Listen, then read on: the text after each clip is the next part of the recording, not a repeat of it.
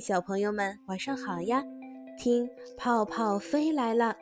今天泡泡里的故事叫《蜗牛和玫瑰树》，一起听一听吧。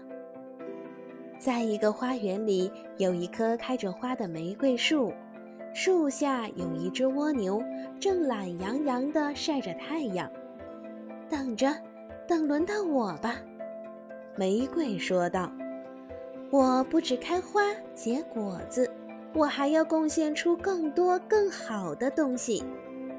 接着，新的一年又开始了，玫瑰又吐芽抽枝，蜗牛也爬了出来。您把您所有的一切都给了世界，可这是否有意义呢？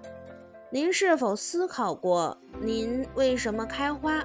开花是怎么一回事？蜗牛问道：“我没有思考过。”玫瑰树说道：“但是我们难道不应该把最好的东西奉献给别人吗？我只做到了拿出玫瑰来，可是您呢？您给了世界什么呢？”蜗牛吐了一口唾沫，说：“我只朝它吐一口唾沫，因为这个世界一点用都没有。”它和我没有关系。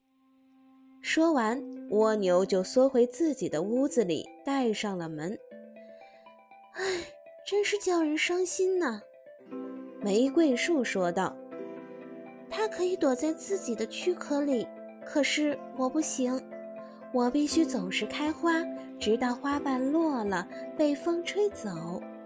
不过，我看见一位诗人把我的一朵花夹在赞美诗集里。”而我的另一朵花被别在一个年轻美丽的少女的胸前，这些都叫我高兴。